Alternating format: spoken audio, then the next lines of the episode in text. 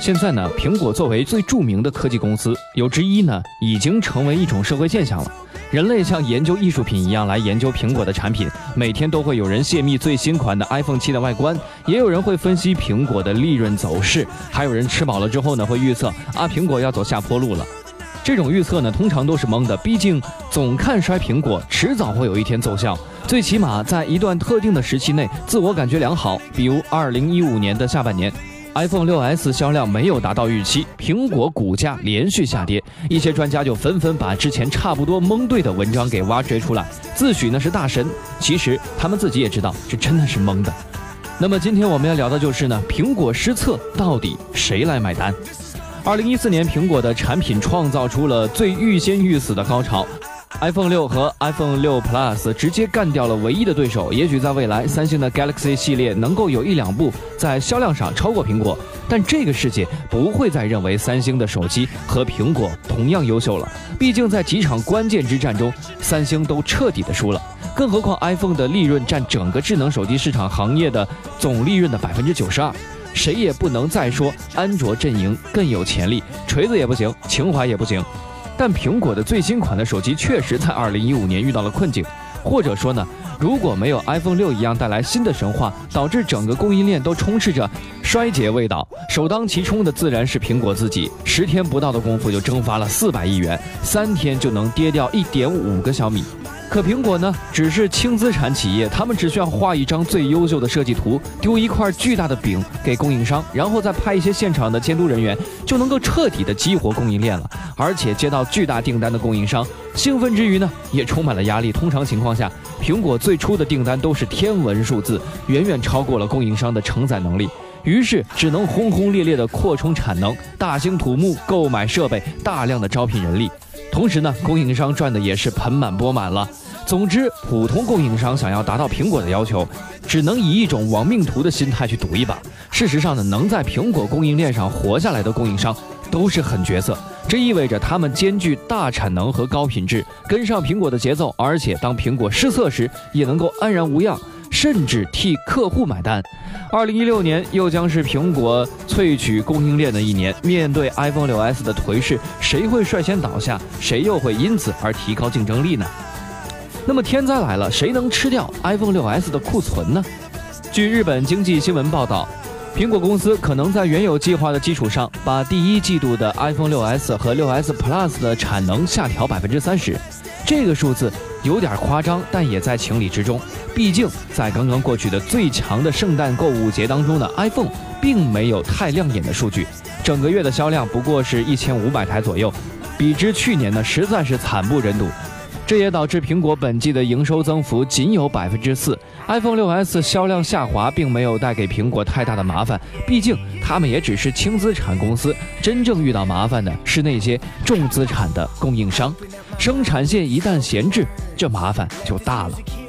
那么苹果失策到底谁来买单？苹果订单减少，整个产业链都将受到影响。比如台积电中标 A9 芯片之后，准备大干一场，新增数条十六纳米 Fine FET Plus 的产线，而且在与三星的芯片能耗大战中占据了口碑上的优势，但真正的开线率不足百分之五十。要知道，芯片生产线因停产所带来的损失是以小时来计算的，台积电有一半的产线连灯都亮不了，实在是有点惨。另外，夏普、LG 的显示器、索尼的图像传感器和一些不知名的保护膜、背胶、排线等等，都因为 iPhone 6s 的订单削减而库存高筑。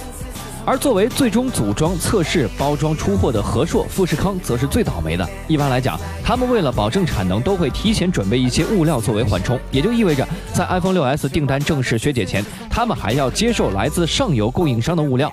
而正当这些库存都落地之后，组装代工才会发现订单没了。加之组装代工厂都是劳动密集型企业，订单削减引来的最大麻烦在于闲置人员的管理。一般情况下，当订单下降，合作们会通过管控加班来加速普通员工的自然流失。但现在年关将至，员工们都盼着那一笔数量不少的年终奖。没有人愿意离开，而一旦工厂里聚集着大量的闲置人员，麻烦就不仅仅限于支付薪水，更在于无所事事所带来的枯燥感，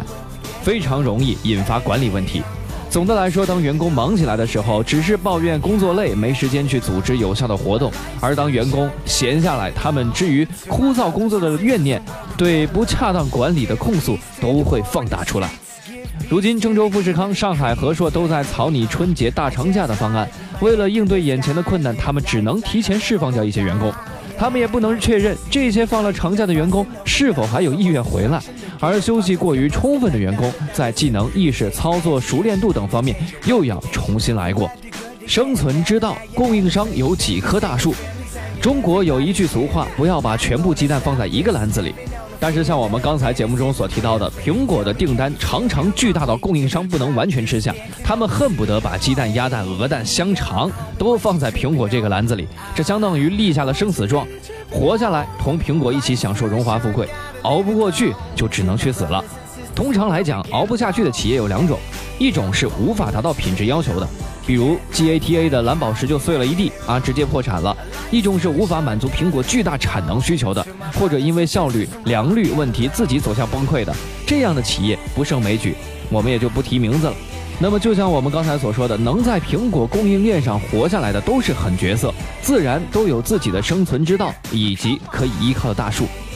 三星、夏普们的生存之道，自然就是自己超强的技术能力，特别是三星，具有全产业链的优势。iPhone 的订单减少了，他们随时可以把产能切换到 Galaxy 上去，而且这些强势供应商的研发能力、创新能力，已经让那些大大小小的帝国固若金汤。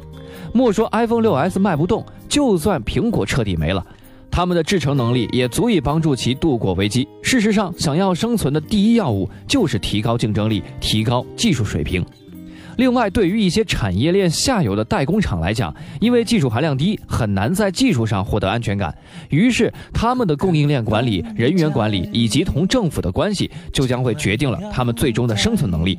就拿和硕来说吧，他们一直生活在富士康的阴影里。我就觉得呢，和硕之所以还存在，主要得益于棋子的身份。苹果总是希望找到主供应商之外的人，那么以获得最大的话语权。相比之下，富士康的生存则靠自己多一些，他们有着强大的供应链管理能力。郭台铭一度要求零库存，通过车间的设计、制成的整合，更有效地降低库存，而自动化的导入也大大降低了员工的管理幅度。而且一款自动化能适应几代产品的需求。更美妙的则是，富士康一向与政府交好。正当其代工厂纷纷倒闭的时候，他们却传出了某省会城市向当地园区提供失业补偿，以降低其裁员的规模。也就是说，谁都不敢看着富士康出问题。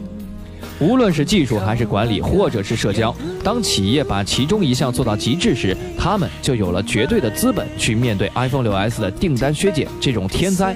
而但凡不能杀死他们的，又必然使他们更加强大。等到新一代 iPhone 出现时，活下来的企业肯定会迎来第二个绚烂的春天。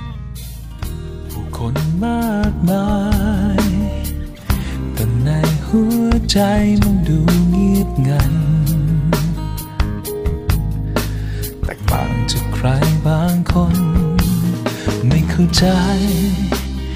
มันไม่ชินสักที มันก็เป็นเหมือนทุกปี สุดท้ายก็เหงาไม่รู้จะบอกรักกับใคร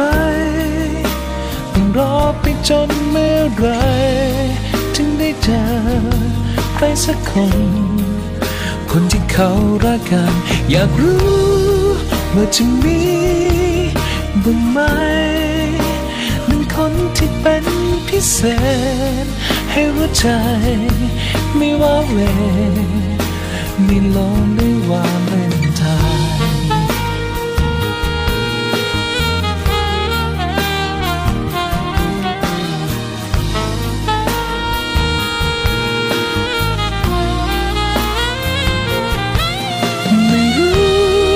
จะบอกรัก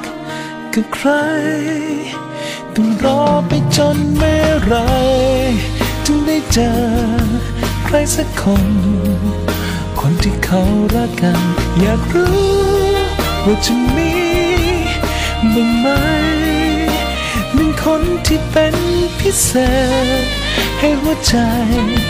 ไม่ว่าเว lonely wall and